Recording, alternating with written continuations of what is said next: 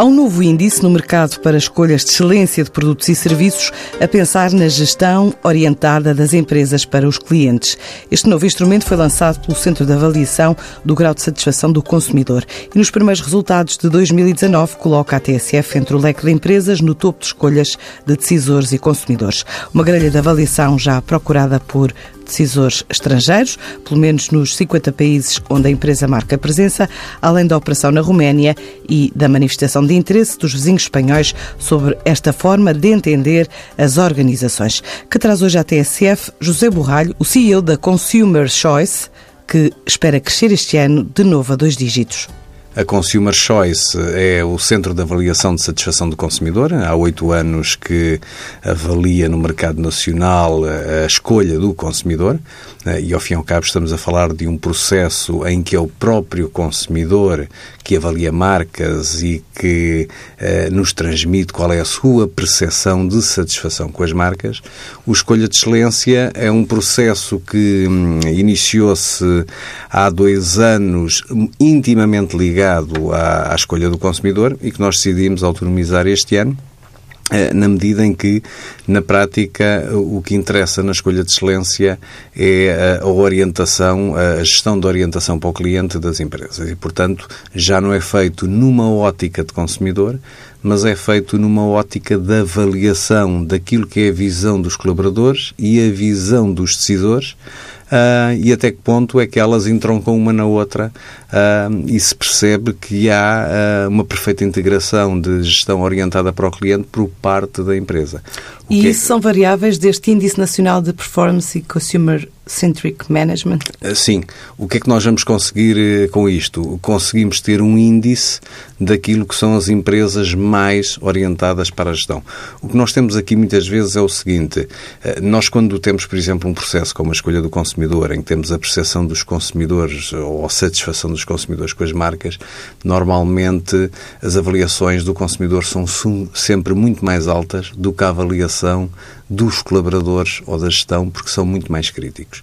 E percebemos, sobretudo, que há aqui, por vezes, um desfazamento entre aquilo que é mais positivo na gestão orientada pelo cliente eh, pelas empresas e que normalmente tem a ver com a cultura uh, de, de, de, de gestão e depois isso não se reflete em termos dos processos operacionais. Em termos de produtividade. E, e, e também de produtividade e do, dos próprios processos. Ou seja, uh, dificilmente, uh, ou em menor uh, escala, dizendo assim, nós conseguimos colocar a informação de gestão e a, e a, criação e a distribuição de produtos e serviços um, no mesmo sentido em que temos, ou na mesma força com que temos cultura uh, e fator humano dentro da organização. E, portanto, um, ao fazer essa avaliação, o que nós conseguimos é fazer com que a própria gestão consiga perceber os seus colaboradores, e nós estamos a falar de um processo uh, que vive de uh, um inquérito ou entrevistas um, à estrutura decisora. Portanto, ao nível dos vários departamentos, vamos envolver a produção para quem o tem, comercial, financeira, qualidade, direções gerais, administração, etc. Portanto, quanto maior for a participação uh, da estrutura, melhor ou em melhores condições temos os dados que uh, permitem à própria gestão acabar por fazer um, ou entender o estado em que está a sua organização. E uh, este é um processo que já dura há oito anos? Ou... Não, a escolha do consumidor focada no consumidor, na, na satisfação do, do, do, consumidor, esse dura há oito anos. Há dois anos foi feito uh, um primeiro, aliás, nos últimos dois anos foi feito um primeiro ensaio à volta da, da, da escolha de excelência, aliás, chamava-se Escolha do Consumidor Excelência, uh, num processo e numa matriz desenvolvida pelo, pelos nossos parceiros neste projeto, na, uh, pela PSE Serviços e Estatística, em que acaba por elaborar uh, uma grelha de avaliação a que nós chamamos bipolar. Bipolar porquê? Porque sendo a própria estrutura da organização que se está a avaliar a si própria, ela acaba por não ter noção hum, como é que pode contornar os dados do questionário. Ou seja, eu, por vezes, ao dar uma nota superior, estou a acabar de penalizar porque estou a ser sincero e estou a pensar que é nesse sentido que a minha organização funciona e acabo por estar a penalizar, ou não diria tanto penalizar, acabo por estar a mostrar o que é que está mais fraco a esse nível. E, portanto, um, e decidimos este ano, porque não há processo nenhum que o faça uh, de, de, de, desta forma, uh, decidimos que ele seria autonomizado e, portanto, nasce o Escolha de Excelência, um, que nos vai dar precisamente, ou permitir ter acesso a, índice, a esse índice. Nós já temos exemplos do passado uh, onde o processo foi avaliado da mesma forma e que são bastante positivos. Temos o caso do meu Super, da Molaflex. Eu ia perguntar isso à amostra, que também é a amostra. São sempre amostras bastante representativas. Eh, e eu lembro-me... Mas isso significa em números quantas empresas? Uh, não, em termos de empresas, nós estamos a falar destes quatro casos que foram escolha de excelência, isto numa avaliação de cerca de 20 e poucas empresas, mais ou menos ali na ordem dos 22, 23, não me falha a memória.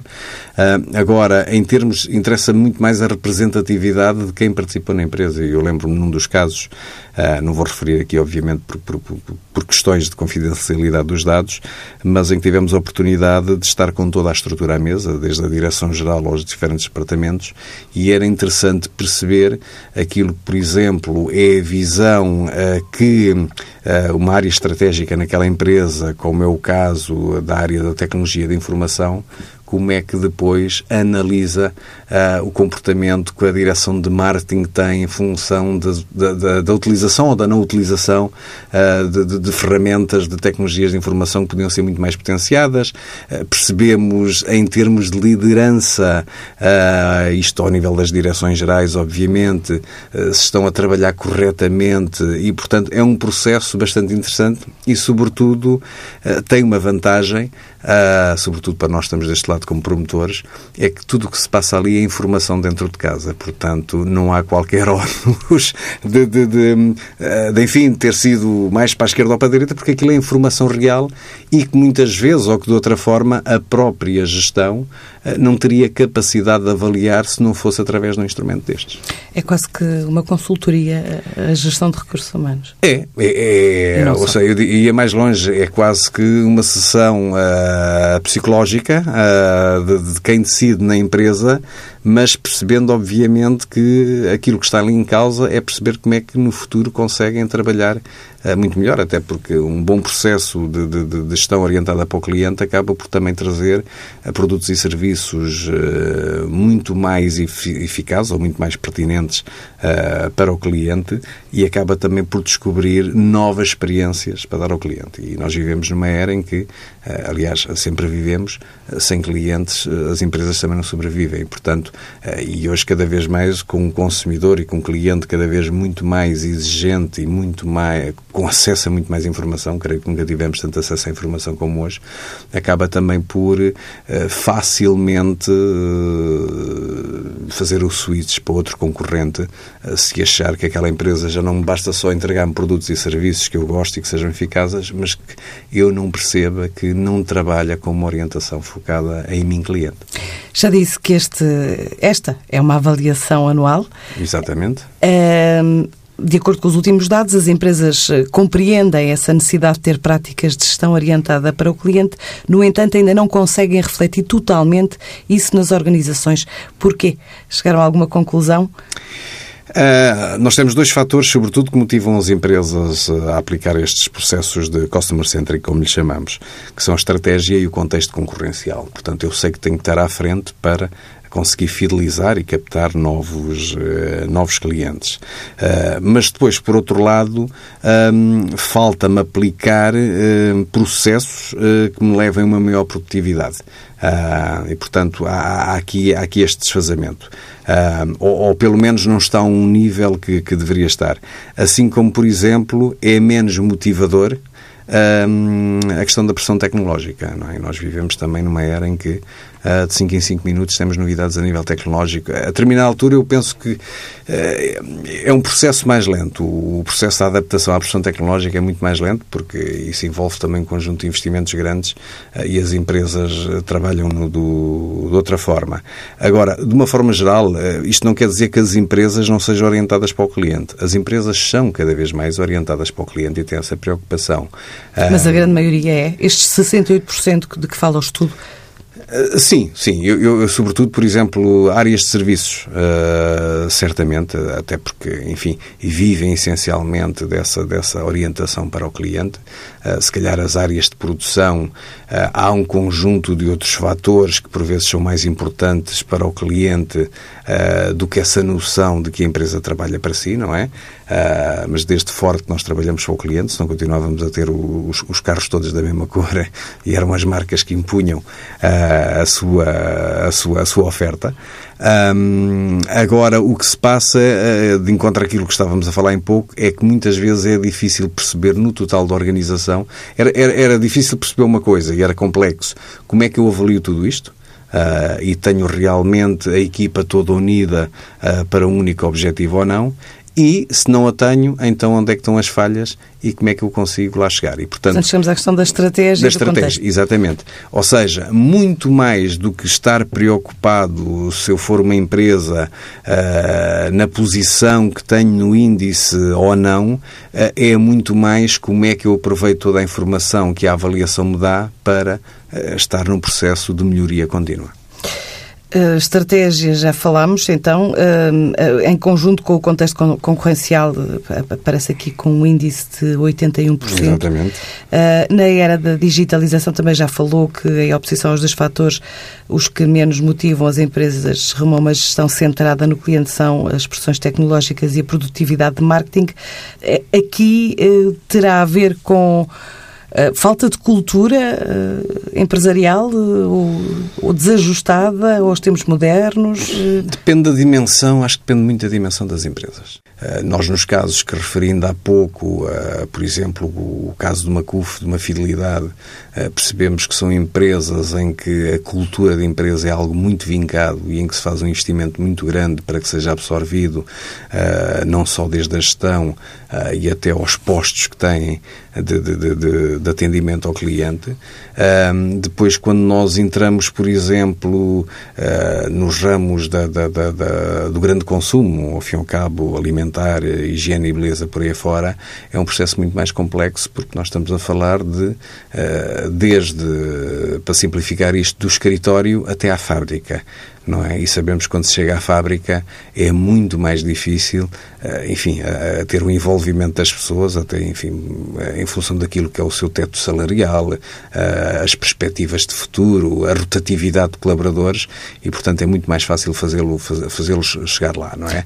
Agora, isso, isso não impede eh, que, por exemplo, numa avaliação destas, não estejamos a avaliar também, não só aquilo que são as funções standard, mas também as divisões na área da produção do armazenamento e perceber mesmo a esse nível qual é o, qual é o sentimento e qual é o contributo que estão a dar uh, para o processo, porque, ao fim e ao cabo, na maior parte destes casos, uh, nós estamos a falar de, de, de implementação de, de, processos de gestão uh, específicos, mas também, muitas das vezes, estamos a falar de comunicação.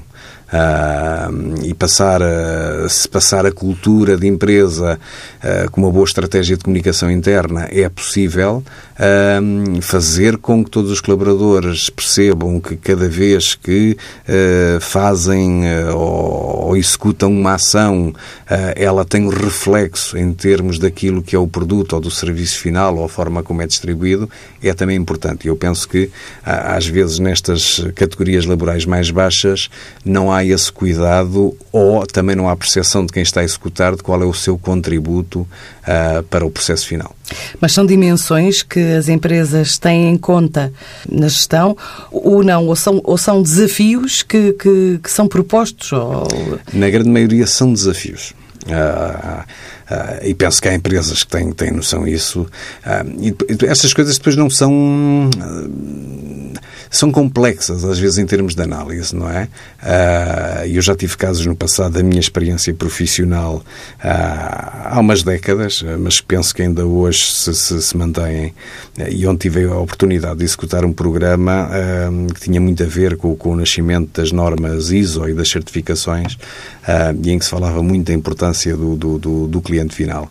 Um, e na maior parte destes casos que estávamos aqui a, a discutir de categorias laborais mais baixas, uh, nós chegámos ao ponto de ter que executar, ou de executar mesmo, porque aquilo era um programa ainda por cima cofinanciado e era oferecido às empresas, de criar processos de comunicação em que era explicado a um mero trabalhador que o facto dele passar uma tarefa em condições por um lado, estava uh, a contribuir para, para a produtividade, não é? Porque o colega que vai receber a tarefa, uh, aliás, há, há uma, for, há uma forma muito é, há uma forma muito simples e na, na, altura eu lembro que até fizemos uma banda desenhada sobre isso, uh, muito simples de explicar isto, que é o mundo do futebol. se eu não tiver um comportamento profissional em termos de treino, se não treinar afincadamente, isso pode-se refletir, refletir num mau posicionamento em campo durante o jogo. E na execução. E, e na execução. E, portanto, se eu não sigo uma estratégia que foi determinada, por, por, por alguém uh, e não executar corretamente, isso vai afetar toda a equipa e, portanto, o resultado final pode ser lastimoso. Ou seja, se eu não faço um passe em condições ou não tenho o meu posicionamento em campo. Uh, um jogador, um player, vai alterar uma equipa completa. E, portanto, eu, eu acho que é o caso onde o futebol é mais uh, ilustrativo, ilustrativo uh, é nestes casos, às vezes, em termos de produção laboral, e é preciso explicar às pessoas que, ao estarem a fazer uma função, aquela função tem um objetivo. Portanto, cultura e fator humano, liderança e estratégia, uh, do lado oposto a informação uh, de, gestão, de, gestão, a definição da oferta de produtos e serviços, uh, são estas as dimensões onde o cliente está menos presente. de que forma é que depois aconselham as empresas, não sei, a, a alterar o, o, o, relatório é bastante complexo, ou seja, nós não temos aqui um papel, até porque, enfim, ficaríamos aqui num papel duplo que não seria simpático, o dos avaliadores e o do, dos, do, dos consultores e, portanto, isto a determinada altura uh, algo não bateria certo, uh, até porque aquilo que são sugestões em termos de, de ações de melhoria não têm que partir de nós, uh, saem do relatório, não saem os pontos de melhoria e depois, obviamente, a empresa, através de empresas de consultoria ou através dos seus grupos de trabalho, logo concluem, em função do ambiente específico de cada empresa, o, que é que há a fazer, não é? porque nós aqui estamos a falar de, de, de meia dúzia de pontos, mas depois estamos a falar de um conjunto bastante vasto uh, de subitens uh, e que é adequado a cada realidade, uh, não é? E, portanto, a partir daí a gestão e os vários intervenientes dos vários departamentos conseguem perceber onde é que está a questão e onde é que devem melhorar. E mais do que isso, uma vez que nós estamos a avaliar o ambiente competitivo, portanto, quando estamos a avaliar um, um supermercado, estamos a avaliar todos os seus concorrentes, não é?